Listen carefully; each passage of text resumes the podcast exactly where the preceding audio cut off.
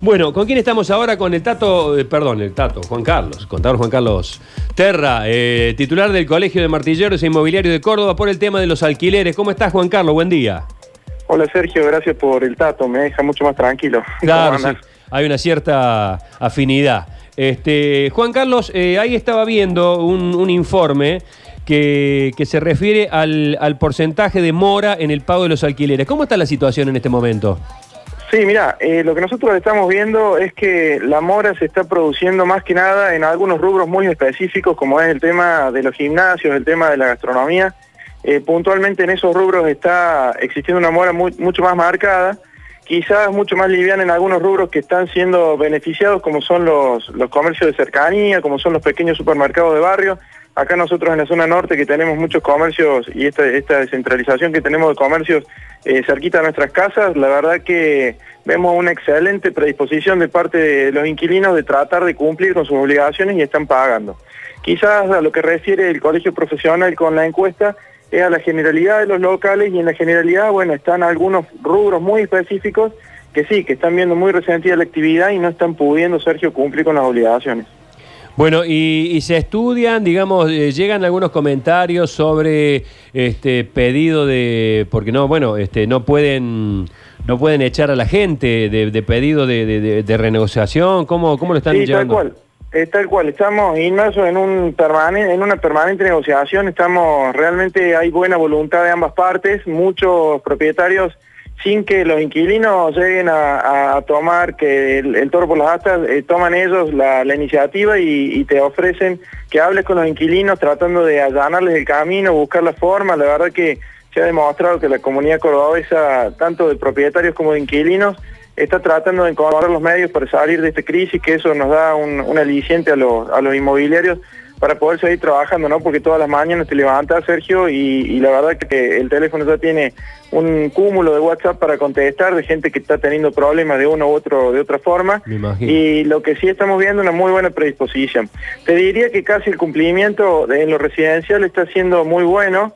Hay un 90% de la gente que está pudiendo pagar. Los que están presentando problemas son aquellos que son monotributistas, que vivían de, de la economía informal. Bueno, que eso lo vamos viendo uno por uno y caso por caso. En ningún caso el DNU que presidencial eh, habla de una bonificación al 100% de los alquileres, lo que hace es una postergación del cumplimiento en cuotas a partir después de septiembre, pero la verdad que hay muchos comerciantes pequeños, Sergio, que en los barrios hacen el análisis y tampoco se pueden estar comprometiendo a, una deuda futura. Entonces, eh, el análisis por ahí en algunos casos, y estamos viendo eh, día a día cuanto más pasa la cuarentena, eh, mucha gente que en el análisis queda en el camino y dice, bueno, mira, yo voy a, voy a, eh, a tener que cerrar. Pero bueno, vamos tratando de, de- de hacer el, haciendo el aguante, tanto los inmobiliarios como los propietarios, eh, de que la gente que es cumplidora y realmente trabajadora, eh, entre todos podamos salir y vamos allanando el camino. ¿Hay un porcentaje de mora que se pueda definir? Sí, mira, el colegio ha hecho una encuesta entre algunos colegas y esa mora da en un 80% promedio y, y eh, es en lo comercial más que nada. En lo Pero- residencial más que más la gente va pagando. eh, 80% eh, que no pagan, Juan. ¿Cómo? Eh, No, dijiste 80% no, no, no, de el mora. 80% paga. hay Ah, bien, 20% bien, de mora. Ah, Perdón. Eh, no, el 20% de mora, que son en- puntualmente estos casos de comercios que están viendo afectada casi al 100% su actividad. En el caso nuestro acá en el barrio, estamos teniendo los gimnasios completamente cerrados, Claro. bueno, los negocios gastronómicos, algunos completamente cerrados, otros eh, eh, reactivándose de alguna otra manera, con el delivery, con, con, con buscándole la vuelta con algunas alternativas de entrega a domicilio. Eh, y digamos, eh, situaciones ya particulares, eh, que se flexibilice la fecha de pago, que, que la puedan Sí, hacer en sí, dos o tres veces. Absolutamente, Sergio, eso ya está, ¿no? Ya está establecido. Nosotros por, eh, por motu propio en la inmobiliaria nuestra hablamos con todo, con el 100% de los, de los propietarios y no estamos aplicando ningún interés punitorio. Estamos dejando que la gente en el término del mes pague como pueda. Eh, intentamos digitalizar completamente todo para que no tenga que venir a nuestras oficinas. Nosotros las inmobiliarias ahora estamos autorizadas a una apertura de 14 a 18, a- de 14 a 20, pero estamos haciendo de 14 a 18 la gran mayoría a puertas adentro, o sea que estamos eh, teniendo casi cero movimiento de gente Eh, y bueno, y estamos tratando de, darla como podemos y tratar de, solucionar el problema de la gente, que es lo más importante hoy para que pueda seguir cuidándose. Eh, Juan Carlos, en la zona de Nueva Córdoba, en donde bueno estamos acostumbrados a tener tantos estudiantes, sabido es de muchas historias que lo- los chicos se han tratado de volver a su casa, han por ahí dejado los departamentos. ¿Hay cierta mora ahí o, o cómo vienen eh, trabajando con este sector? Eh, mira, hay muchos estudiantes que, se ha, que, que ha logrado volver a su, a su lugar de residencia Sí. habitual, digamos, que no está en Nueva Córdoba, se ve mucho menos gente en Nueva Córdoba. Sí. Asimismo, eh, la morosidad en, ese, en esa franja no está siendo muy grave, porque generalmente son eh, departamentos alquilados, bueno, con ayuda de los padres y demás, que no dependen del trabajo de, de los mismos jóvenes, y en el caso de los jóvenes que, que tienen trabajos formales no están teniendo inconvenientes porque las empresas de una u otra manera, con ayuda o sin ayuda del gobierno nacional, están pudiendo pagar los, los sueldos.